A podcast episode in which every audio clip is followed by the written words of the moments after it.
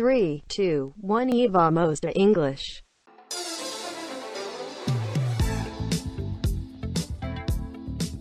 Hello, guys! Estamos de volta para mais um episódio. E dessa vez mais um feat, mais uma colaboração aqui. E com uma pessoa que eu admito, que eu admiro muito, muito pelo jeito de ser, a personalidade dela é muito receptiva, muito calmante ouvir a voz dessa pessoa querida. E também na postura profissional. E por ser uma pessoa que não é da área de letras, agrega ainda mais na minha vida, porque eu estou consumindo e renovando conhecimentos que não têm a ver com a minha área de atuação. A convidada de hoje é alguém que eu conheci como student, olha só como a vida é, e hoje é colega de profissão. E a gente troca figurinhas sobre produção de conteúdo, sobre educação. E aí eu vou deixar de falar o que é que eu acho dela, vou deixar ela dizer quem é que ela é.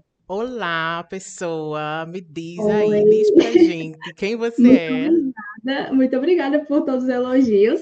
Claro. Primeiramente, eu gostaria de agradecer pelo convite de estar aqui hoje. É um imenso prazer poder trocar figurinhas com um professor que eu admiro muito. E hoje a gente ter essa troca como colegas de profissão, né? Mas vamos lá. Eu sou baiana, morando em terras pernambucanas. Gosto muito da cultura daqui. Sou apaixonada por música, livros, instrumentos. Gosto de fazer uma trilha. Muito naquela vibe de cansar o corpo para descansar a mente.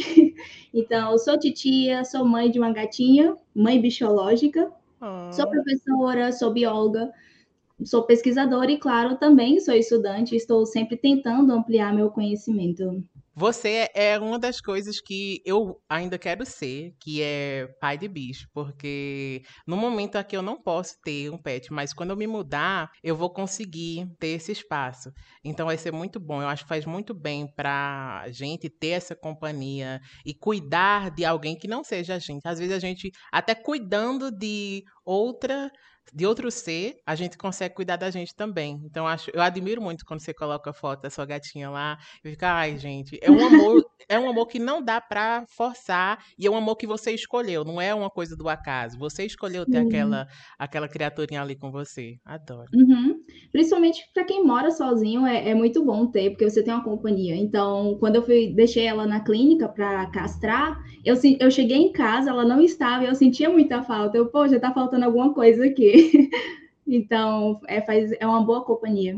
E aí, conselho de mãe, eu sempre pego assim. A minha mãe fala: na sua casa você tem que ter ou um bicho ou uma planta. Como é que eu não posso ter o bicho? Eu tenho a minha planta ali, que é muito difícil de morrer. Ainda não morreu o meu cactuzinho. E É, aí, primeiro, primeiro faz o teste. Se a planta morrer, é porque você não está pronto para criar um bichinho. com certeza, com certeza. Mas eu adoro essa filosofia. Na sua casa não pode ter só você. Outras coisas têm que respirar ali também. Porque senão fica. Não é uma- um lar, né? É só um- uma casa com uma pessoa presa dentro. Com certeza. Super concordo. Bem, Laila, é um prazer ter você aqui. Ant- Tanto prazer, vai ser do começo ao fim. Na despedida também, vamos dizer que foi um prazer te ter aqui. Porque não é forçação de barra, realmente. Eu, eu sou uma pessoa bem honesta, eu só chamo quem eu, quem eu admiro. Quem eu não admiro, eu só faço egípcia. Não, não comentamos. Estou me sentindo honrada, então, de estar aqui. Síntese. No episódio de hoje, a gente vai tratar justamente daquilo que fez nossos caminhos se cruzarem e o que impulsiona as nossas jornadas, que são os estudos. Então, a gente vai ter quatro blocos. No primeiro dele, a gente vai falar sobre o equilíbrio entre produtividade e autocuidado. Essas coisas, elas têm algo a ver ou estudar é apenas um mal necessário? Estuda, estuda, estuda, não reclama e vai, engole.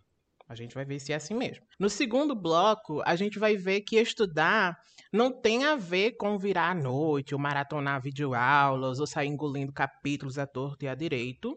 Pelo menos é isso que eu penso. Vamos ver se Laila vai concordar. No terceiro bloco, a gente vai abordar a necessidade de nos conhecermos e de reconhecer em quais momentos a gente deve se desafiar e em quais momentos a gente deve aliviar a nossa barra. No quarto e último bloco, não menos importante, a nossa conversa vai findar justamente no que tem que vir após os estudos: o descanso.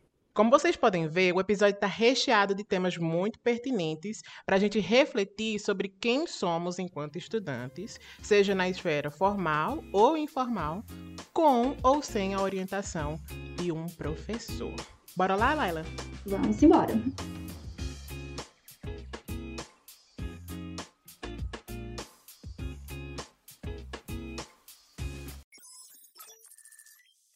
Para começo de conversa, tem uma pergunta polêmica. Vale a pena estudar se não for visando aquela lógica capitalista de ascender, ascender, ascender, ter mais títulos, ter mais experiências, ter mais salário?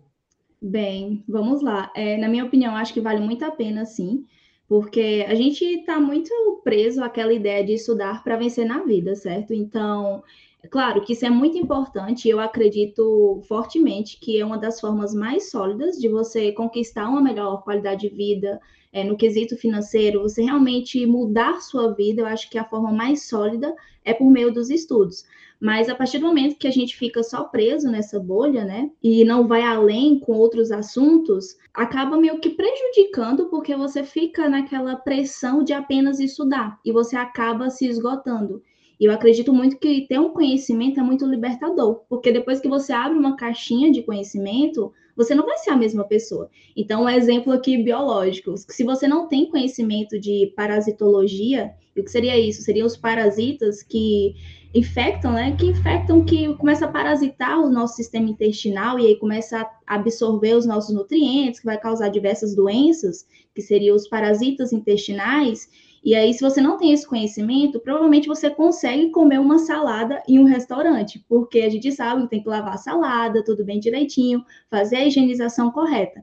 Mas a partir do momento que você tem um conhecimento de parasitologia, você abriu aquela caixinha e você não vai conseguir mais comer uma salada no restaurante. Então, eu não consigo.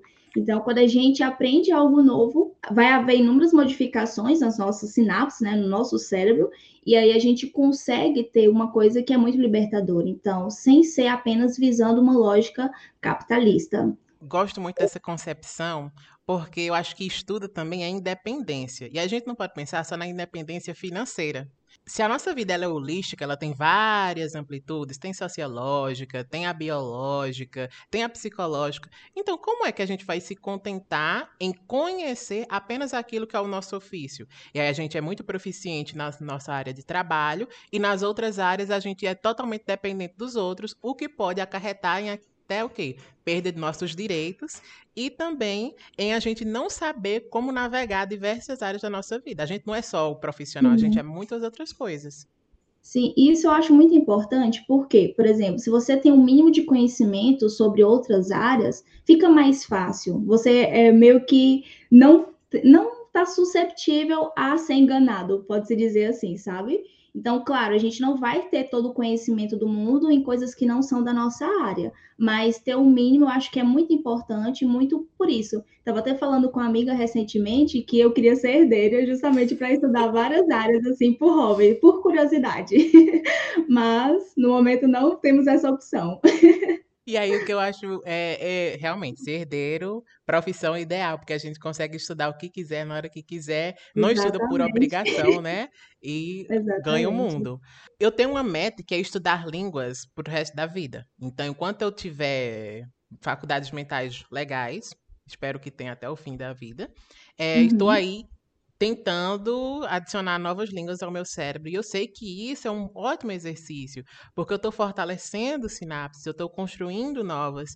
E aí tem várias evidências científicas sobre os benefícios de você falar outras línguas, até para o adiamento de sintomas e desenvolvimento de Alzheimer, por exemplo. Então, Sim. você faz uma coisa por hobby que vai te dar uma consequência é, positiva na sua saúde neurológica. Eu acho que uhum. as coisas estão ligadas sempre. Se a gente vê as coisas isoladas, é uma visão muito limitante das coisas. Sim. E aí tem a questão também da neuroplasticidade, né? Que a neuroplasticidade são mudanças no nosso cérebro frente às experiências. Então, a gente tem dois tipos de neuroplasticidade, que é uma ativa e uma passiva. Então, a passiva ela vai requer, requerer pouco esforço. Seria, por exemplo, a neuroplasticidade de uma criança. Uma criança ela não precisa se esforçar para aprender alguma coisa. Por isso que a gente fala que as crianças são esponjinhas de conhecimento, elas absorvem de forma muito rápida, uhum. diferente da neuroplasticidade ativa. Ela precisa de um esforço maior, que é o caso dos adultos. Então, à medida que a gente vai se expondo a novas experiências de estudo, a gente vai formando melhores circuitos cerebrais e também uma melhor comunicação entre as células do nosso cérebro. Então, as células são os neurônios e os neurônios eles vão se comunicar por meio das sinapses. É a forma de comunicação dos nossos neurônios. Então, à medida que a gente aprende, que a gente estuda, esses neurônios, eles vão fortalecendo essa comunicação e aí o nosso cérebro ele fica mais protegido. E aí entra justamente nesse, nisso, nisso que você falou, que é sobre atrasar sintomas, né, uma meio que uma forma de prevenção tanto da demência quanto do Alzheimer. Então, há inúmeros benefícios é, do estudo, da aprendizagem, e sem ser apenas esse, essa aprendizagem acadêmica, pode-se dizer, todos os tipos de aprendizagem, elas vão trazer benefícios neurológicos, como, por exemplo, você aprender um instrumento, ah, você aprender a fazer uma arte, por exemplo, aprender a desenhar, então, todo, toda forma de aprendizagem, ela é válida. Eu tô, inclusive, com planos de começar aulas de canto esse ano. Aí vem você no instrumental e eu na voz. Você canta muito bem. Simbora. Eu acho que é, essa conexão com o lado artístico também é algo que é muito negligenciado na nossa sociedade de produzir, produzir, produzir. E a gente uhum. para de reconhecer que na pandemia ficou muito evidente que a arte é uma válvula assim de escape essencial, porque a nossa vida não pode ser só produzir, né? É, e é muito terapêutico também. Uma coisa assim que eu não, eu não sei técnicas de arte, obviamente, mas eu gosto de comprar telas para pintar, sabe? Então acho muito terapêutico. É um momento ali onde, por exemplo, estou estressada, aí eu vou lá, vou pintar. Uhum. Então isso é importante. É uma forma de descanso também. Uhum, eu concordo. No meu caso, eu gosto muito de cozinhar também. Para mim, cozinhar não, eu não gosto de lavar louça, mas cozinhar é uma terapia. É, eu gosto também, adoro. Principalmente quando a pessoa tem mais tempo, aí você realmente é algo relaxante, sem ser por obrigação. Com certeza. Experimentar coisas novas, que também é bom para o cérebro, certo? Sim, sim. Por fim, nesse nosso primeiro bloco, eu queria te fazer outra pergunta bem polêmicazinha. Existem conteúdos mais ou menos dignos de estudo? Eu acho que está correlacionado com a primeira pergunta. Eita, então, é, vê, eu acredito que tem aquele estudo que ele é mais valorizado na forma sociocultural, certo? Hum. Porque todo estudo ele é digno, como eu falei, e ele vai trazer benefícios neurobiológicos. Então, se você estuda piano, talvez você estudar piano seja mais digno de um ponto de vista social, em questão de status, do que se você aprender a tocar rabeca. Mas, claro, é um exemplo, porque eu acho os dois instrumentos dignos e os dois requerem estudo na mesma intensidade, como também treino. Porque você aprender o instrumento não basta só teoria, você tem que tocar, você tem que aplicar aquele conhecimento, você tem que ter treino. Isso vale não apenas para o exemplo que eu dei de instrumento, mas também, por exemplo, para aprender línguas. Então, o inglês hoje ele é muito importante, né? É a língua falada internacionalmente, mas será que você aprender um outro idioma que não seja tão falado assim, ele vai ser menos digo, digno? Eu acredito que não. Acho que os dois são dignos. Inclusive, eu dei até um exemplo disso, que eu estava aprendendo a cantar uma música numa língua fictícia, que não tem aplicação no mundo real, pertence uhum. apenas à amplitude de uma obra ficcional. E isso tem sim valor, porque como você acabou de falar, quando a gente pratica habilidades de criatividade, isso também é muito saudável para o nosso cérebro. Então, uhum. Quando a gente se desprende dessa associação de fazer algo para ter um retorno financeiro, um retorno de network, um retorno de contatos ali profissionais, a gente se dá conta de que o, as coisas precisam fazer sentido para a gente. Uhum. Então, tocar rabeca ou aprender uma língua de um filme, se faz sentido para você, você faça essas coisas, porque nem tudo precisa significar algo para todo mundo ou ser algo valorizado por todo mundo. Eu acho que tem muita uhum. coisa do nosso íntimo que apesar de a gente viver em sociedade, de a gente ter essa questão de comparação uns com os outros, tem coisas que vale a pena você defender porque te fazem bem. Sim, e às vezes isso, algo que você gosta, acaba sendo inibido por toda essa questão sociocultural. E aí você tende a fazer aquilo que todo mundo está fazendo e também isso de você aprender coisas que são fora dessa coisa de, de mercado, sabe? De você estudar para ter um retorno.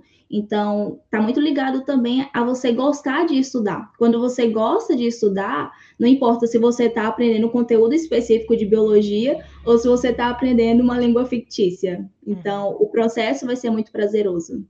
Eu gosto de dizer que não existe a pessoa que não gosta de ler. Existe a pessoa que foi forçada Justamente. É. Porque, gente, todo Bom. mundo tem, todo mundo tem interesse em alguma coisa. Então, ou você tá Sim. lendo um livro de uma receita lá do século XVI, ou você tá Uhum. lendo um livro de microbiologia. Não, eu ia falar que é justamente isso. Por exemplo, eu gosto de ler, às vezes, coisas específicas da minha área, mas eu também gosto de ler romances, ficção científica. Então, assim, talvez uma pessoa ela não vai gostar de ler o livro mais técnico de biologia para ampliar esse conhecimento. Ela só vai gostar de ler os romances, a ficção científica, e tá tudo bem, porque também toda leitura é válida. Uhum. Com certeza. Eu acho que ah, quando a gente tem esses dados, ah, brasileiros leem pouco, brasileiros leem é, cinco livros por ano. Eu acho que é porque a introdução à literatura na, na escola, é, que aí já vai ser outra questão, mas bem rapidamente, tem muito a Uhum. ver com isso de ser algo que está na ementa e não algo que a pessoa tem interesse. Então não há um equilíbrio, é Uhum. só aquele, aquele livro ali clássico, é só aquele livro da unidade. E aí muitas vezes alguns estudantes vão gostar, outros não, e os que não gostam vão associando à leitura essa, essa memória afetiva negativa. Sim, e também tem uma questão que, por exemplo, os nossos comportamentos, eles estão muito ligados a ter um mínimo de prazer, sabe? Então, tem a- temos a dopamina, que está relacionada com prazer, com motivação de você fazer alguma coisa, e aqui motivação é aquilo de realmente ter um motivo para fazer aquilo. Então, quando você faz algo que você gosta, o seu cérebro entende que aquilo foi legal e que você deve repetir. Diferente de, de que se foi algo que você não gostou, que foi uma experiência ruim. Então ele vai meio que criar uma repulsa. Não quero isso porque não gostei, não foi legal. E aí vai ficar, ter uma resistência maior para você fazer novamente aquilo. E eu gosto também de fazer uma coisa que eu não gosto, que mais o que eu preciso fazer, e aí como recompensa, eu fazer algo que eu realmente quero fazer. E aí a É gente boa. continua esse ciclo. Porque na vida a gente sempre vai ter aquelas coisas que a gente tem que fazer. Se a gente pudesse, a gente escolheria não fazer, mas é uma Sim. necessidade. Sim, sim. É, infelizmente, é a famosa vida real, né? Ai, queria ser bebê novamente, só, só comer e dormir. Mas aí quando fosse bebê, ia querer ser criança, ia querer ser adulta, Justamente. ia seguir o ciclo.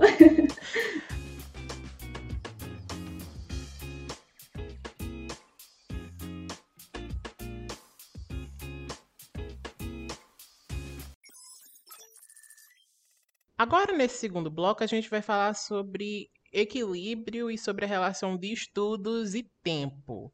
E aí, para começar isso, eu gostaria de conversar contigo sobre blocos de estudo. Qual é a sua concepção atual de blocos de estudos, de períodos de estudo e a importância deles?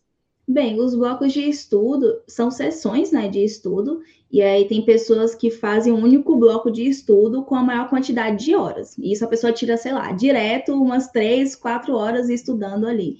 Eu não sou muito a favor disso, então eu gosto de fazer blocos de estudo de média 40 a 60 minutos, porque é o tempo que eu consigo estar focada ali sem saturar tanto a minha atenção. Então, sabe quando você termina de estudar e que você tá ali, parece que correu a maratona? Então, geralmente isso acontece com pessoas que fazem um único bloco de estudo em uma maior quantidade de horas.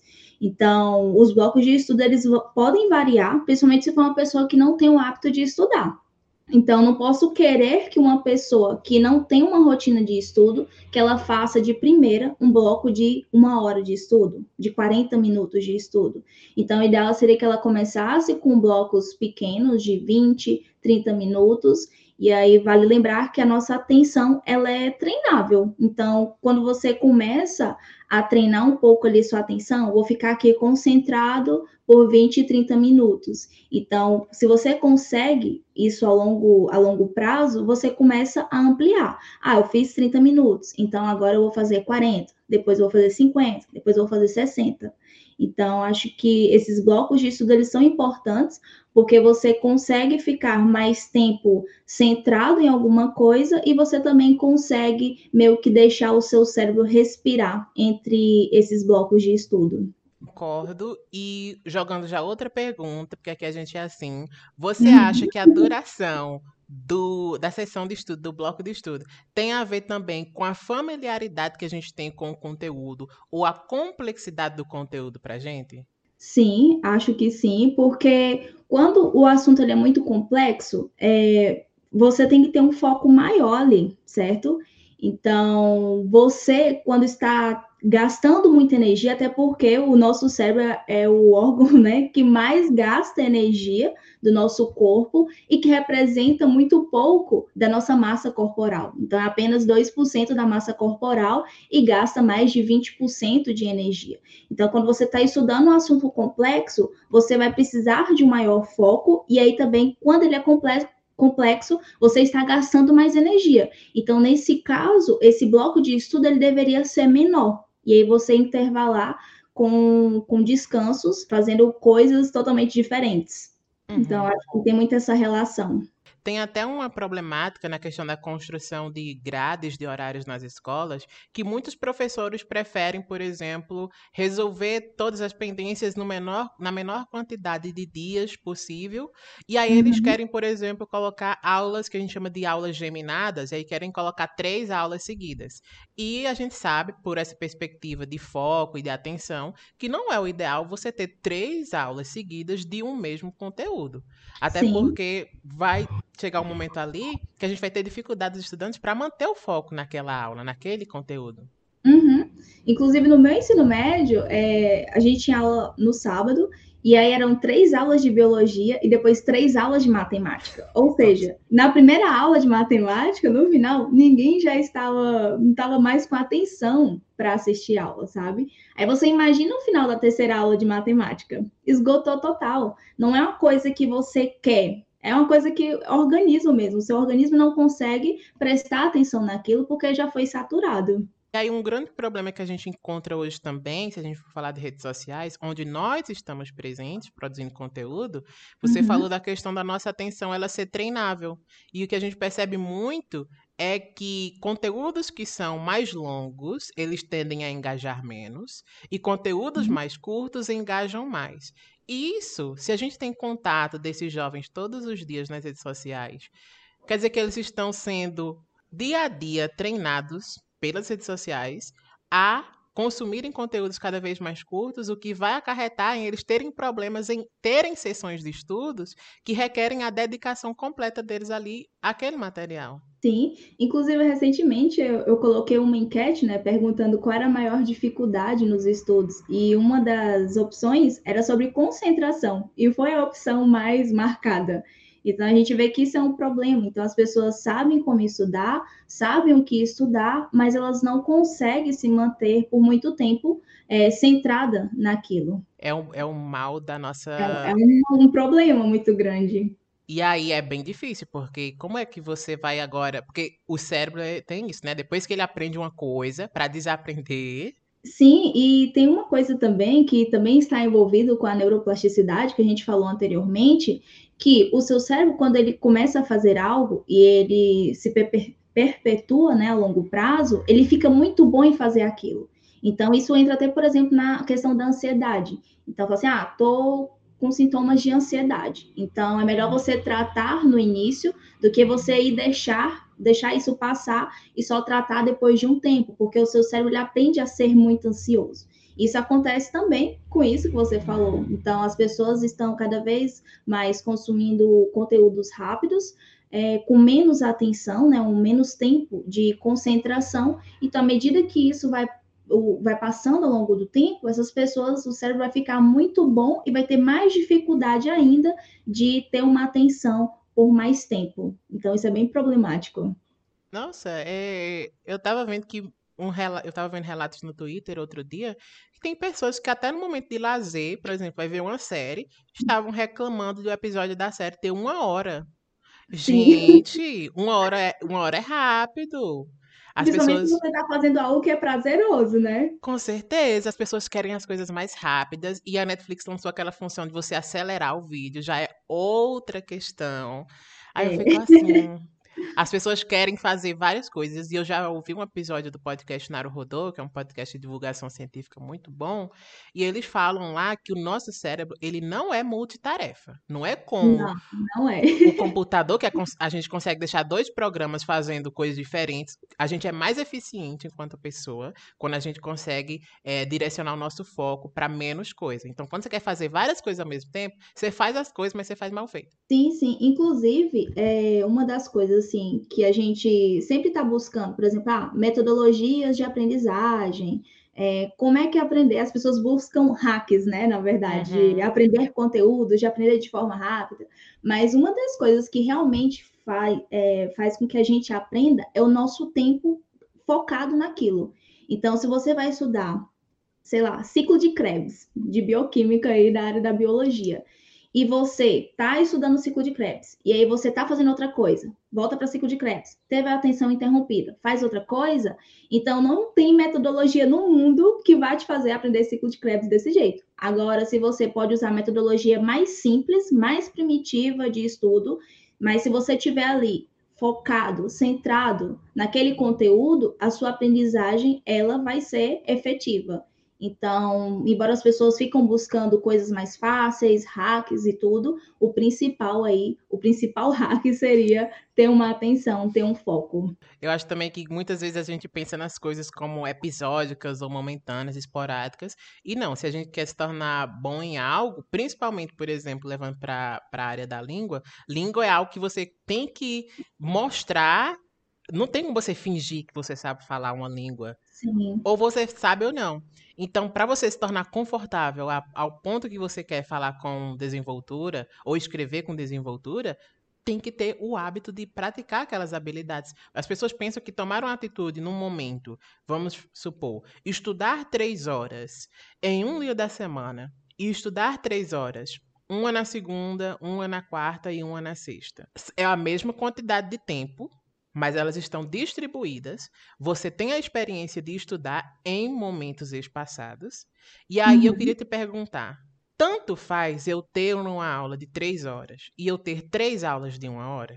Eu acho que nesse caso seria melhor é, três aulas de uma hora, porque é muito numa questão de constância, sabe? Porque quando você tem algo que é muito intenso, por exemplo, três horas de aula, o seu foco não vai ser o mesmo nos 30 primeiros minutos de aula do que no final da aula. Então, você acaba meio que é, perdendo esse foco e você não vai ter o mesmo rendimento. Diferente se você coloca uma hora um dia, uma hora outro dia, e aí uma hora mais outro dia. Então, você, primeiro, está em momentos diferentes e também a sua atenção ela vai ser variada. E aí você consegue, é muito mais fácil você ter um foco de uma hora do que você ter foco por três horas seguidas. Eu gosto muito do, no meu plano de aula, dele começar com atividades mais intensas e desafiadoras, justamente porque é quando você está mais descansado e você está Uhum. mais pronto para atividades que requeram mais foco.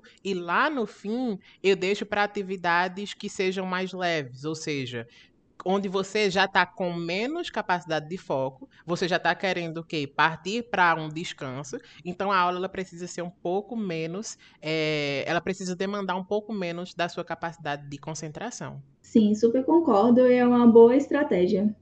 Ah, e, e rende, e principalmente no meu caso, por exemplo, é, aulas particulares, tem gente que, que trabalha o dia todo e chega em casa à noite e vai ter aula de inglês. Então a aula já não pode ser aquela aula densa. Porque a Uhum. pessoa está cansada. É, e aí a gente entra numa discussão interessante também, que as pessoas falam assim, ah, mas tem que ter só força de vontade. Só que não é.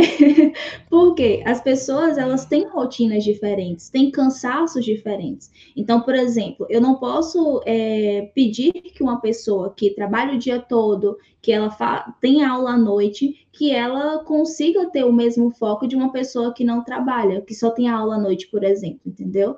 Então a gente tem que saber pesar isso também da questão de vida real mesmo. sem aquela ideia de mundo ideal, onde as pessoas têm que ali estudar quatro horas por dia, tem que já ter o descanso ali de três horas seguidas, e aí vai assistir aula. Isso, assim, não existe, só se você for herdeiro.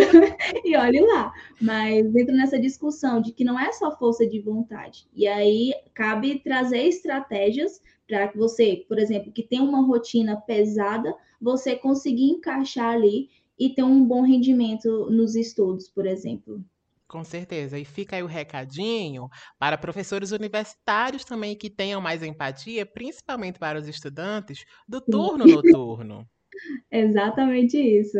Não sei se quando você estudou é, tinha pessoas de fora da cidade, Sim. mas aqui aqui tinha bastante. Então acho que três pessoas, no máximo cinco pessoas moravam na cidade onde tem o campus da universidade. Então, não dá para você querer que essas pessoas elas tenham o mesmo rendimento de uma pessoa que a única função é estudar. Eu não vou dizer só estudo, porque só estudar já é uma grande coisa, mas que tem a função de estudar apenas, não tem que conciliar, sustentar uma casa, é, ter que trabalhar fora, entendeu? Então, tem muito isso. Eu acho que a universidade, nesse ponto, quando coloca muitos projetos de pesquisa, extensão, é, ensino, eles acabam puxando isso para as pessoas que têm a função apenas de estudar e aquelas pessoas que não têm, né, têm outras obrigações além do estudo, acaba ficando de fora, perde a oportunidade. Sim, me faltava muito essa consciência de classe, de realidades diferentes no início do curso, porque eu via certos colegas meus que não tinham que é, arcar com despesas de casa avançando no curso mais do que eu, e eu me uhum. sentia menos por não conseguir fazer tanto. Só que enquanto essas pessoas saíam da aula, iam para casa e chegavam lá, tinham a comida já pronta, eu saía da aula e ia para o trabalho. Sim. São realidades diferentes. As pessoas se encontram numa mesma sala, só que elas não vêm do mesmo lugar e elas não vão para o mesmo lugar quando elas saem daquela sala.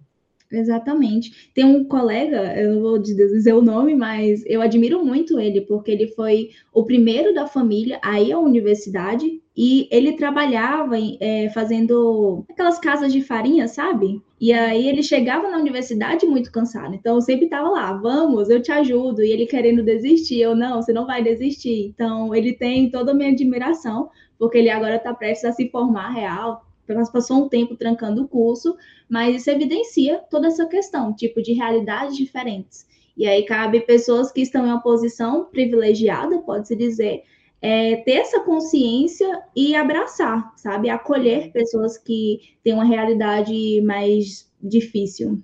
Com certeza, com certeza. Eu acho que são.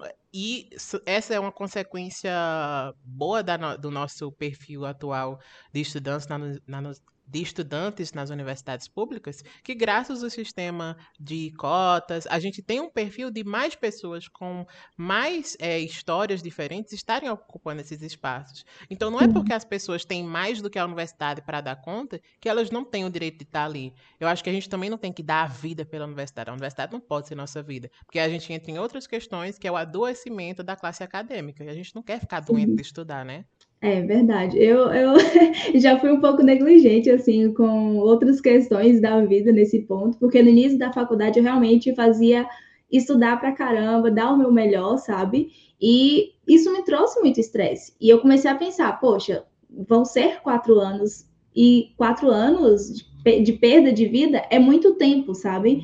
Então, eu comecei a pensar em outras áreas da minha vida que eu também achava interessante, queria aprimorar e comecei a ligar isso. Temos a universidade, mas também temos essas outras áreas da vida aqui onde eu quero interligar. E claro, isso trouxe um rendimento muito melhor nos meus estudos do que a Laila que só estava ali só focada no, nos estudos.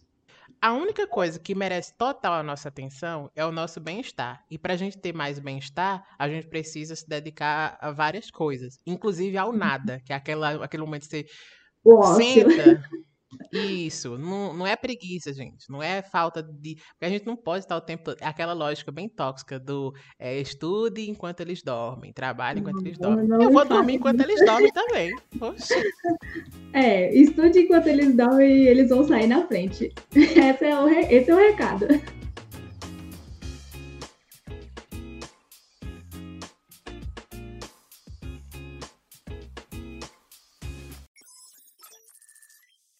Agora a gente vai falar um pouquinho sobre resiliência, adaptabilidade. E aí eu queria saber com que frequência a gente deve intensificar os nossos estudos. Certo, vamos lá. Primeiro eu vou entrar com um pouquinho de biologia, tá? Perfeito. Um biologuês explicável. Então, a gente tem a homeostase. E o que seria a homeostase? É a manutenção dos parâmetros vitais, né, que são relativamente constantes. Então, que parâmetros seriam esses? Por exemplo, a nossa temperatura corporal, a nossa pressão arterial, a frequência cardíaca. Então, esses parâmetros, eles podem oscilar dentro de uma faixa, que são as variáveis homeostáticas. E aí a gente tem também a alostase, que é a capacidade do organismo ele se manter nessa homeostase, para que ele consiga se manter dentro dessa faixa que é variável. Então, quando o nosso corpo ele sai dessa faixa que é normal, sai da homeostase, a alostase ela entra para fazer a regulação. Então, ela vai disparar mecanismos para que a gente consiga voltar à homeostase. Até aí tudo bem, né? Então, a gente falando nessa intensificação dos estudos, é justamente isso. Então, ah, quero intensificar os meus estudos. Tudo bem, mas você não pode sair totalmente dessa homeostase. Então, é meio que você furar a bolha homeostática de forma gradativa. E aí você vai ampliando isso aos pouquinhos. Então, você começa a estudar aos poucos e vai intensificando. Porque se você fica orbitando muito tempo fora dessa fronteira homeostática, você acaba tendo uma sobrecarga alostática. E isso aí vai trazer o quê? A fadiga. Vai trazer doenças, e se for em questões musculares, a gente pode até falar em lesão. Mas você tem uma sobrecarga alostática se você ficar muito tempo orbitando nessa intensidade. Isso vai servir para os estudos, vai servir para a nossa alimentação, vai servir para o nosso sono. E aqui entra aquele ponto de esgotamento mental. Então a pessoa ela se mantém muito fora dessa faixa padrão e aí chega um momento que ela não consegue mais é, se manter nessa intensidade e acaba entrando numa fadiga mental muito forte. Então a gente tem que sempre ficar ali com o um pezinho na homeostase, naquele padrão basal, e levar um pezinho na alostase. Mas esse pezinho na alostase, ele vai e volta esse, essa questão de a gente, se a gente não tiver cuidado com essa saída desse, dessa nossa homeostase, tem a ver, por exemplo, com quando nós temos um pico de estudos, de atenção, por exemplo, ah, Vou começar. Projeto exercício físico. Projeto estudar para concurso. A pessoa passa dois dias, três, uma semana estudando. Muito, muito, muito. Uhum. E aí, quando chega na segunda semana, ela não consegue manter o mesmo nível. Vai, vai, vai, até que ela passa um dia sem estudar, passa dois. Porque vem aquele cansaço, aquela frustração de não conseguir atingir aquele mesmo ponto. E aí a gente Sim. cai em, em outros males, que vem até questões de você se fazer aquela autocrítica excessiva, nossa, não vou conseguir, não sou capaz. Tem a ver? É uma Sim. consequência você tentar fazer muito de uma vez e depois você cai na frustração de não conseguir manter esse mesmo nível? Sim, eu acredito que seja uma, uma consequência, porque, como eu falei, você não consegue se manter muito tempo na intensidade, entendeu? Você não consegue, por exemplo, tem dias que você vai dormir mal e você vai ter um rendimento menor. Então, é melhor você fazer um pouquinho, mesmo com esse rendimento mais baixo, do que você ficar se cobrando para ter um rendimento alto, como ontem que você estava bem, que você tinha dormido bem, entendeu? Então, é sempre manter assim, hoje eu vou intensificar um pouquinho meus estudos, tá tudo bem, mas não vou intensificar demais, porque amanhã eu vou estar esgotado e não vou conseguir estudar. Entendeu? É muito mais essa questão de não conseguir fazer porque você está esgotado do que você fazer pouco. Então, é melhor você fazer pouco de forma constante, é, visando uma frequência. Então, é melhor você estudar 30 minutinhos de forma focada ali, do que você estudar duas horas, onde você só conseguiu focar ali 40 minutos porque você estava cansado. Perfeito. Eu acho que isso tem relação também com leitura. O povo gosta de se gabar. Li 10 livros por mês. Eu digo, você leu ou você engoliu esse livro? Você não refletiu sobre o que você leu? Você não é, fez correlações? Porque ler por ler, né? Eu acho que não tem muita. É, Esse, essa então leitura por ler também ela não tem durabilidade na sua memória. Sim, isso entra naquela questão que estamos imersos, que é a produtividade tóxica, onde você está apenas colecionando números, entendeu? Então, não faz sentido você, ah, eu vou ler um livro por semana. Tá, mas não é melhor você ler um livro por mês, é, vamos supor, mas você aprender o que está naquele livro, você tirar insights, é muito melhor do que você simplesmente ler para bater. Ah, li mais um livro. É aquela questão, quando a gente está, é, quando a gente é professor, a gente se dedica a uma vertente, por exemplo, na habilitação dupla. Mas eu sei que se eu for dar aula de português, eu não sou professor muito menos capaz. Porque eu não leio coisas voltadas para a metodologia do português. Eu não dou aula de português. Sim. Então, o meu conhecimento, ele é muito básico. Eu não sou um bom professor de português. Assim como quando a gente vai para a área da biologia, você tem a sua área de pesquisa e aí você vai ser muito boa nessa. Agora, se te derem uma pesquisa para fazer em outra área, você vai ficar igual uma caloura, assim, gente, o que é que eu faço aqui? Exatamente.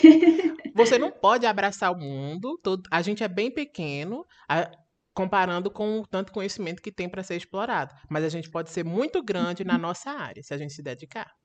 É, é admitir, assim, a ignorância mesmo, sabe? Eu acho que falta muito isso é, no meio acadêmico, no meio. Todo, acho que todo meio profissional, na verdade, falta muito aquela assim, não sei, e tá tudo bem você não saber, porque não tem como você saber de tudo, entendeu? Então, acho que falta isso, essa honestidade, na verdade. Então, as pessoas estão é, falando que sabem muito, tal, tal, mas na verdade não sabe, porque se você for saber todo o conhecimento que existe, o conhecimento é infinito. Tem muitas coisas que a gente não sabe. Quando a gente fala da questão do cansaço e aí da indisposição, eu queria te Uhum. perguntar, tem como a gente diferenciar, distinguir indisposição legítima mesmo? Ah, gente, eu estou indisposto por isso, isso e isso, porque eu estudei muito, porque eu trabalhei muito, exercitei muito, eu tenho que descansar. Tem como a gente distinguir isso de simples preguiça, que eu não tô afim? Acho que sim, porque quando você está indisposto, você chega a ficar indisposto para tudo, não apenas para o estudo. Então, não é assim, ah, tô com preguiça de estudar bioquímica. Não, tô com preguiça de estudar esse verbo aqui em inglês. Não, você não tá com preguiça só de fazer aquilo. Vo- Você está indisposto porque você está indisposto para estudar. Você às vezes pode ficar indisposto até para assistir uma série. Eu já cheguei num ponto assim de estar cansada e reconhecer isso de não tô afim de fazer nada. Então, às vezes, você só quer ficar ali de boinha mesmo, porque você está indisposto, você já tá com uma carga é, mental um pouco saturada, sabe? Então, geralmente, isso é sinal de que você precisa descansar. Não é um indicativo de que você é preguiçoso. E claro que nesses momentos é importante você ter em mente que o descanso é essencial. Muitas pessoas utilizam o descanso como o quê? Recompensa. E isso é errado. Então, ah, estudei aqui 10, 10 horas essa semana. Então, eu vou me recompensar e vou descansar. Não, você estudou, você fez lá o que você tinha planejado, então agora é importante que você descansa para que você consiga fazer mais na próxima semana. E aí, para algumas pessoas, nesse momento de descanso, surge aquele, aquele pensamento de culpa, né? Você já se sentiu culpado por descansar? Já. Eu também. Assim, nossa, eu poderia estar fazendo isso. Nossa, tem isso para É. fazer. Eu E aí volta prometi naquele ponto de estar é, inserido nessa, nesses discursos de produtividade. A gente tinha combinado esse episódio antes da virada do ano. E aí, eu falei pra ti, ó, é, lá pra fevereiro eu entro em contato pra gente combinar, porque janeiro eu prometo que eu não vou fazer nada produtivo. Sim. Eu acho que eu mereço esse um mês dentre 12. E mesmo assim, durante janeiro, eu fiquei, gente, gente, tem essa coisa, tem essa coisa. Mas eu, não, eu cumpri a minha missão de ser ocioso. Meu orgulho. E aí, é interessante, tipo, uma coisa que é para ser prazerosa, você tem que conscientemente se dar essa tarefa de não fazer as coisas. Pois é, a que ponto chegamos, né? Então, eu acho que é muito assim, você trocar o pensamento, esse pensamento de culpa, de que, ah, foi inútil hoje. Você tem que começar a pensar que você descansou, você precisava de tempo para você, ou você estava devendo sono. Você pode pensar, como eu descansei, agora eu vou conseguir fazer minhas obrigações da semana de uma forma melhor, com mais produtividade. E, claro, uma pro- uma produtividade de você começar e finalizar aquilo que você tem para fazer. E entra muito nesse ponto, assim, de desconstruir isso, de que tem que sempre estar fazendo algo produtivo. Nada adicionar, assina embaixo. Ok.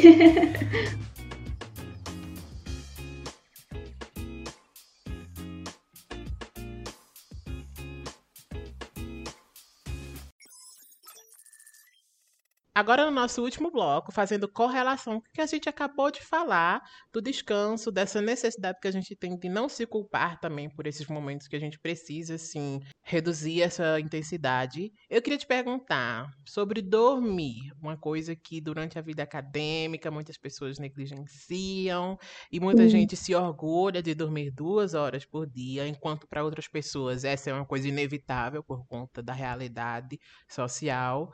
E aí eu te lanço esse questionamento. Dormir é tão importante quanto estudar? Bem, eu acho que dormir é até mais importante do que estudar.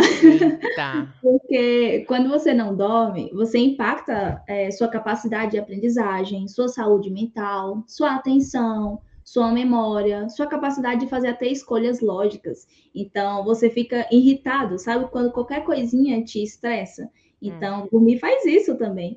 E fora que o sono é universal. Todos os animais que a gente conhece, que são conhecidos, são catalogados, eles fazem algo que conhecemos como dormir. Claro que alguns animais eles não vão dormir como a gente, mas eles têm esse momento também. Então, dormir não é apenas importante, como também é uma questão de necessidade, é algo essencial.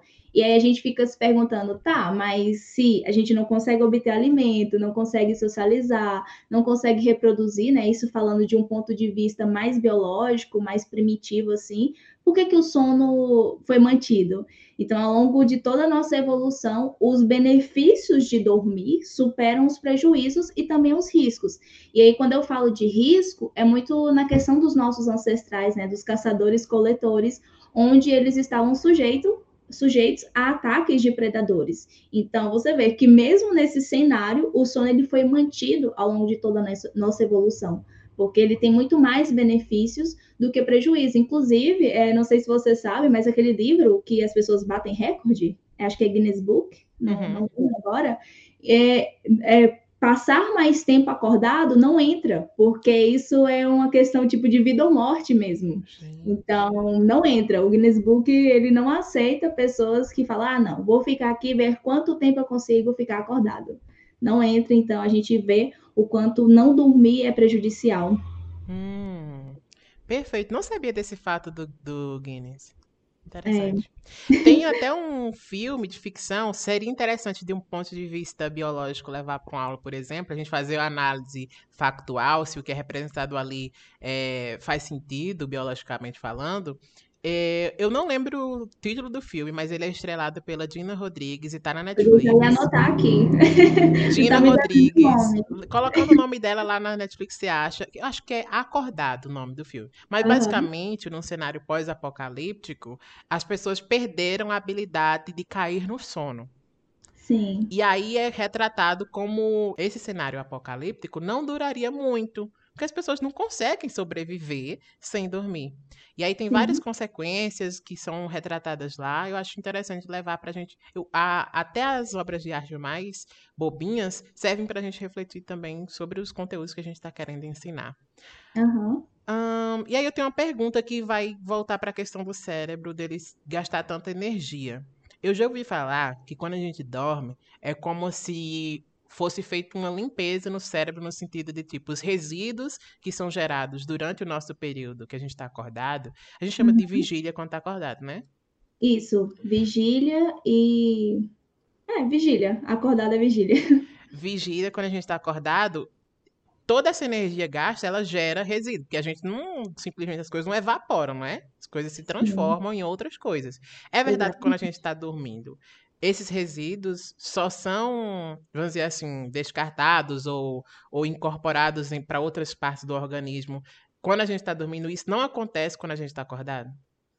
Sim, então, isso aí que você falou tem um nome mesmo, que inclusive é uma das coisas que regula o, o nosso sono, que é chamado de pressão para dormir, ou, ou pressão de sono. Então, ao longo do nosso dia, a gente vai gastando energia e aí vai gerando resíduos que seria a adenosina. Então, a gente tem lá a moléculazinha de ATP, né, que é a nossa fonte de energia, e aí, à medida que você vai gastando essa energia, vai se transformando em adenosina. E essa adenosina, ela vai se acumulando no nosso cérebro. E aí, quando vai chegando próximo ao horário de dormir, Então, vamos supor que você acorde 6 horas da manhã e você dorme às 10.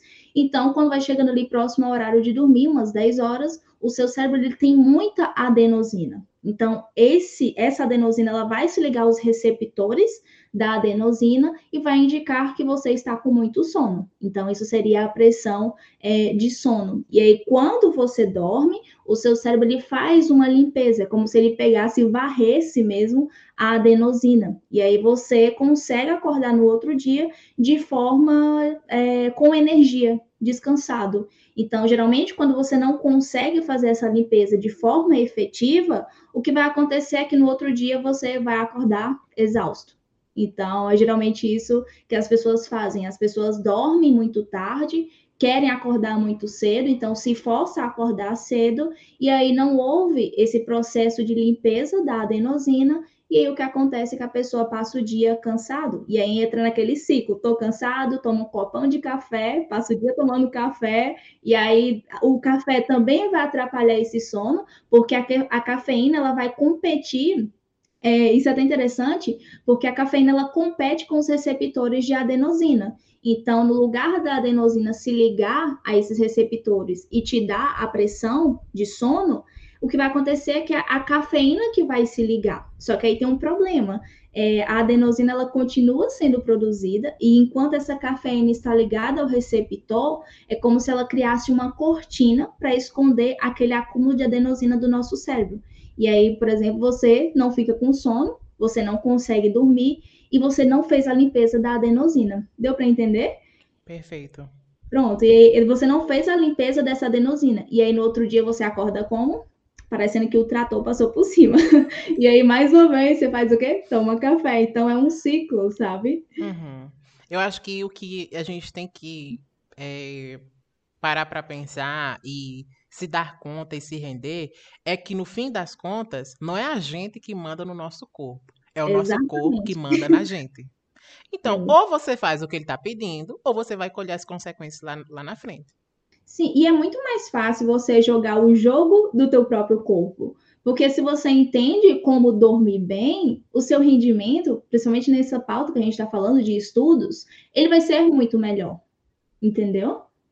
As pessoas se enganam, elas pensam, Laila, que é estudar tem estudar e lembrar tem a ver só com aquele momento ali. E não é. Uhum. A gente não é só aquele momento. A gente precisa de outras coisas para fazerem sentido juntas. Eu adoro essa discussão é, interdisciplinar. Tem a ver, sim. Olha, eu gosto muito. Essa troca é muito é, produtiva no sentido de a gente se conhecer. Autoconhecimento não é só psicológico, é também biológico. Então, é também sim. científico. É Por também... isso que a biologia tem todo o meu amor. Sim, sim, nossa. Quem seríamos, que tipo de educadores seríamos nós sem é, reconhecermos o papel da psicologia, gente? Sim. Falando de dormir ainda, a gente pode, às vezes, às vezes, a gente pode dormir menos? Bem, a gente não deveria, né? Mas nem sempre vai acontecer, é, o sono vai ser 100% bem primeiro que você pode ter noites ruins e depois também que geralmente pessoas elas não conseguem é, dormir tempo suficiente para descansar por questões de realidades sociais. Então, claro, uma pessoa que está em uma situação onde ela não consegue dormir é, 100% bem, ela pode fazer alguns ajustes que não esteja ligado a essa quantidade é, de horas dormindo, né? Então, o que fazer quando você não dorme bem? Seria tomar várias doses de café ao longo do dia? Jamais. É, uma das coisas que ajuda muito quando a gente não consegue é, ter esse sono suficiente é se expor à luz solar pela manhã e o café só vai ali até as 14h99. até as 14h99 é a piadinha aí. Mas o café só até esse horário. E quando você for dormir, quando for chegando próximo ao horário de dormir, você reduzir a luminosidade da casa, deixar ali as luzes é, mais baixas, uma luz mais indireta, que não seja tão direta aos teus olhos. E aí isso ajuda bastante a você ter uma noite melhor, mesmo que seja é, em menos tempo. É mito ou é verdade que um copo de leite morno à noite ajuda a ter uma boa noite de sono? Não sei de dizer. Ai, tá vendo? Admitir quando não sabe. Perfeito. Exatamente. Perfeito. Eu não Mas café dizer. realmente é contraindicado, né? Sim, café sim, porque entra naquilo que eu falei da questão da adenosina. Uhum. Então, o café ele tem uma meia-vida de mais ou menos seis horas. Então, se você tomar café na hora da janta, por exemplo, tem pessoas que falam assim: ah, eu jantei, vou tomar um cafezinho e eu consigo dormir de boa. Tá, você tem essa sensação de que você consegue dormir de boa, mas se você colocar eletrodos na sua cabeça e for medir suas ondas de sono, você não consegue ter um sono profundo, por exemplo. E aí tem um problema, que é no sono profundo que acontece a consolidação de quê? Dos conhecimentos, a questão da memória. Então, acaba sendo problemático. E aí, mais uma vez, aquilo que a gente falou, se você tem esse conhecimento, você dificilmente vai jogar contra as regras do jogo do teu corpo. Se tudo bem, não, não tudo bem. Se é inevitável a gente ter noites de sono não tão perfeitinhas, tudo Aham. bem se a gente vai falar de privilégio agora. Tudo Sim. bem tirar uma soneca no meio do dia. Eu já vi isso sendo referenciado até no meu corporativo como power nap, que é a soneca do poder, a soneca que vai te impulsionar. Tem fundamento científico isso de você ter esse privilégio, de você usufruir desse privilégio de dormir assim um pouquinho no meio do dia? Sim, isso você pode fazer tanto quando você não tem boas noites de sono, como também quando você tem boas noites de sono. Mas aí tem um detalhe, é importante que essa soneca ela só seja de no máximo 30 minutos, para que não afete o seu sono da noite. Porque lembra que eu falei da pressão de sono? Então tem aquele acúmulo de adenosina. E aí, se você dormir à tarde e você entrar no sono profundo e você começar a fazer um pouco da limpeza dessa adenosina, o que vai acontecer é que quando chegar à noite, o horário que você realmente deveria ter a pressão de sono, você não vai ter.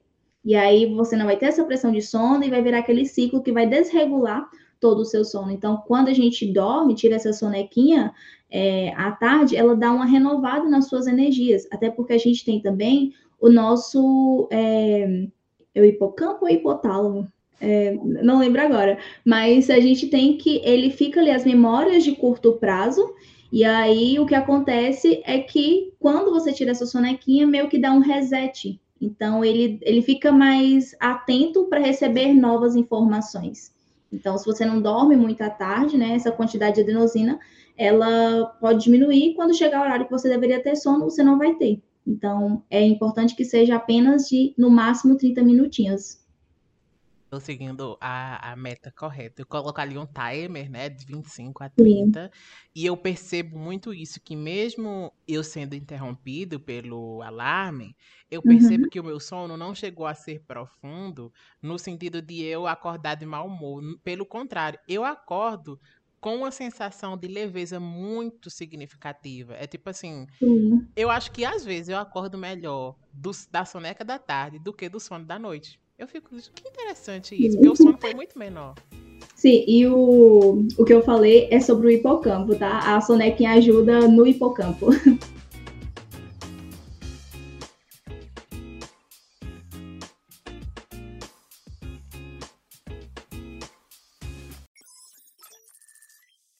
Caminhando para o nosso encerramento, depois dessas discussões, desses pontos, nada relevantes, né, gente? Nem vão impactar a maneira como a gente lida com a nossa rotina de estudos e de descanso. Eu queria dicas, porque nem só de conhecimento denso a gente vive, a gente vive também de aportes que são essenciais para a gente navegar aí essa nossa vida tão tirana de adulto que eu sinto saudade da infância, mas eh, não, eu gosto da vida adulta porque tem muitas coisas boas também, gente. Não é só, não é para todo mal, né? Aproveitar o momento. É, justamente, nada como o presente. E aí eu É. queria saber de você, o que é que você recomenda, o que é que você gosta tanto e você gosta a ponto de compartilhar com as outras pessoas, porque o que é bom é para ser compartilhado. Diz aí o que é que você tem assim nas suas caixinhas de ferramentas, nos seus hábitos, que eu adoro no- nos, nos stories. Já implementei algumas coisinhas. Olha a Olha, me influenciadora, conta, me conta. Me diz aí o que é que você tem de recomendação pra gente. Eu vou dizer qual dessas você eh, já me influenciou a incorporar na minha vida. E eu agora estou disseminando essa palavra, viu? Tá bem. bem, o que eu gosto muito, lembra quando eu falei que o a aprendizagem está muito ligado com o tempo de foco, né?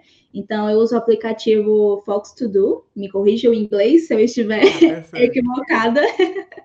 e aí, é, eu utilizo ele para contabilizar horas líquidas de estudo, porque muita gente fala assim: ah, eu estudei duas horas, mas na verdade você foi interrompida, é, foi interrompido várias vezes durante essas duas horas. Então, a gente tem ali um tempo bruto de estudo.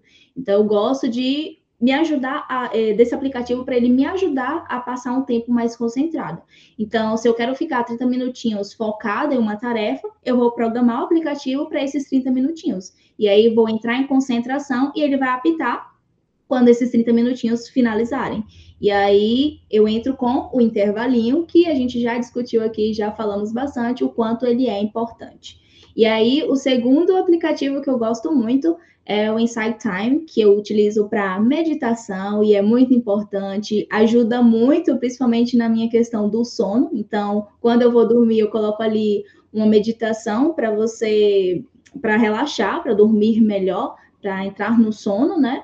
E é muito bom, e inclusive tem vários tipos de meditações, que são meditações guiadas, então você pode colocar meditação para ansiedade, é, para relaxar, é, é, muito rico e você consegue contabilizar também os dias que você fez a meditação, é, quando, como está o seu humor naquele dia. Então é bem interessante, vale aí para quem tem interesse em meditar. E utilizo também o Notion, que é meu queridinho para fazer planejamento semanal. Inclusive, quem tiver interesse, pode ir lá no meu Insta, é @laila_sucena, que eu vou fornecer o meu modelinho de forma gratuita. Então é só mandar lá que vim pelo podcast e vamos de inglês. E aí temos também a questão de lanchinhos, né, de chás, de hábitos simples. Então, crepioquinha é uma boa fonte de proteína e carboidrato para a gente nutrir bem o nosso cérebro. Então, eu vejo muito assim a questão da alimentação, que, por exemplo, se você tem uma máquina e essa máquina ela precisa de um óleo X, mas você dá aquela máquina um óleo Y, ela não vai funcionar muito bem. E aí, como eu falei também, a questão do nosso cérebro gastar muita energia, então a gente precisa estar bem nutrido para que a gente consiga ter um bom funcionamento do nosso cérebro. Então, fica aí a dica da crepioquinha. E chás, eu gosto muito do chazinho de camomila e de abacaxi, são os meus preferidinhos. E na questão de hábitos simples, bem, eu acho que são hábitos chaves, não são tão simples assim, não vai ser tão simples assim para algumas pessoas, mas sim são hábitos que eles vão fazer toda a diferença na nossa rotina. E aí, uma rotina de estudo, né? E esses hábitos são você se movimentar mais, você praticar exercício físico. E aí, quando eu falo de exercício físico, não seria aquele exercício físico padrão, tipo, ah, todo mundo faz academia, então eu vou ter que fazer academia. Não você vai fazer um exercício físico que você se identifique. Então, se você gosta de correr, vai correr. Se você gosta de andar de bike, vai andar de bike.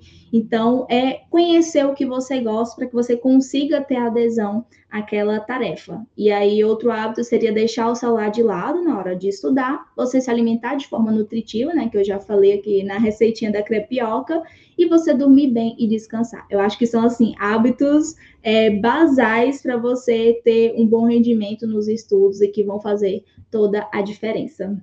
Adoro e adiciono também água, água, água. Você viu quantas é, vezes eu bebi água. água aqui durante a gravação? Eu amo água. Água sempre. Nunca. Sim, às vezes pode ser demais, mas beba é. seus dois litros de água, que é o mínimo, eu acho, para gente que é adulto. Assim. Inclusive, é, a desidratação, ela também vai influenciar no nosso cérebro. Então, quando você tá com o cérebro ali meio fadigado, meio, é assim, meio que funcionando pouco, pode ser também um sinal de desidratação façam, façam isso, façam o possível para vocês cuidarem melhor do corpo de vocês, porque pensem que é isso. O nosso corpo é a casa que não te abandona, então para onde você for, você tá com ele. E aí se você é. quiser que ele funcione bem por mais tempo, e se você quiser ter não só resultados nessa lógica que a gente discutiu sobre produzir, não tem para onde a gente correr, a gente precisa de dinheiro. Mas do que adianta a gente ter o dinheiro e não ter a saúde para gastar esse dinheiro? Ou ter o dinheiro. Ou você tem dinheiro e, e tem que gastar com saúde.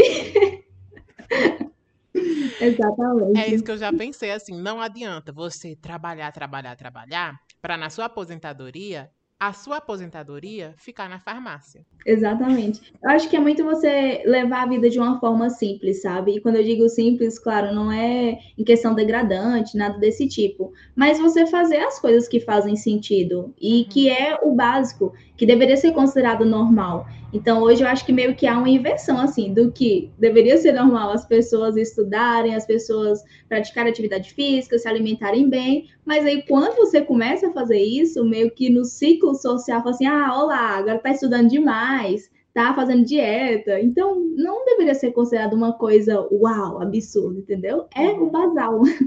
Com certeza, eu percebo muito isso por eu ser uma pessoa gorda, e aí quando eu posto alguma coisa que não, e eu posto muita, muita comida nos meus close friends, vou te colocar uhum. lá. É, esse podcast consumou a, a nossa proximidade. Sim. Eu coloco comidas que não são besteira, porque eu não como besteira no meu dia a dia. Eu não coloco besteira na minha feira. Besteira uhum. é quando eu vou sair uma vez no mês, pronto. Eu posso comer aquilo ali. Uhum. Mas as pessoas pensam assim, nossa, olha como ele tá. Aí eu fico assim, gente, mas você acha que na minha casa eu tenho uma lanchonete? Não. é o normal, a gente tem. Aí eu faço uma, um, uma couve as pessoas, nossa, tá comendo couve. Temos que comer. Temos que é, comer. exatamente. Higienizando eu... bem. É, tem, tem que ter isso. Por exemplo, é o, o normal, gente, comer. Não é normal você ter um paladar infantil, por exemplo. Você é um adulto, você tem 24 anos, 25 anos, você deveria ter um paladar de adulto, porque você sabe que comer uma couve vai te trazer benefícios para sua saúde física, para seu bom funciona, funcionamento metabólico, entendeu? Então é, tem muita essa inversão assim do que deveria ser normal e não é. Tá normalizado a facilidade. E o fácil é você comprar o que está pronto, é você comprar o que está processado. E tudo que requer mais trabalho, realmente, se a gente se acostumou a fazer as coisas mais fáceis, a gente vai ter dificuldade para assimilar esses hábitos que requerem mais passos e mais constância. E aí essa conversa foi muito esclarecedora, aprendi muito. Espero que as pessoas aprendam também e que vá para além desses minutos dessa conversa e que seja algo que a gente consiga se lembrar diariamente de se cuidar realmente. O mais importante uhum é isso. A gente ter essa noção, né, de que uhum. o, o, o autocuidado tem que ser um, uma prática diária e o estudo é uma necessidade, mas também pode ser um prazer. Sim, e isso também que a gente falou de, de cuidar, né, se cuidar, é, entra naquele ponto de que você às vezes fica tão preso ali no só estudar, só estudar, e você acaba negligenciando. Só que você tem que lembrar que esse cuidado ele vai impactar muito diretamente, então sua qualidade de vida impacta diretamente no seu rendimento nos estudos. Com certeza. O corpo fala e se você não obedece, tem uma hora que ele Sim, faz você ele parar. Te força, ele te força a isso. Laila, muito, muito, muito, muito obrigada pela sua presença. Espero que você tenha gostado desse momento. Ah, eu amei. E a gente se vê aí pelas redes, pelos stories e muito sucesso. A gente ainda vai se ver pessoalmente, porque a gente mora no mesmo Vamos estado, sim. então isso tem que acontecer. E vai acontecer. Muito sucesso para ti. Muito obrigada, Jo. Desejo muito sucesso também. Você é uma pessoa que admiro muito e foi um grande prazer estar aqui hoje tendo esse papo. Eu gostei muito. Obrigada pelo convite. E é nessa que a gente vai. Muito obrigado, pessoal, por ouvirem. E se liguem, porque a temporada tá só na metade e daqui para lá tem mais convidados e mais discussões. E é nessa que eu vou. Até a próxima.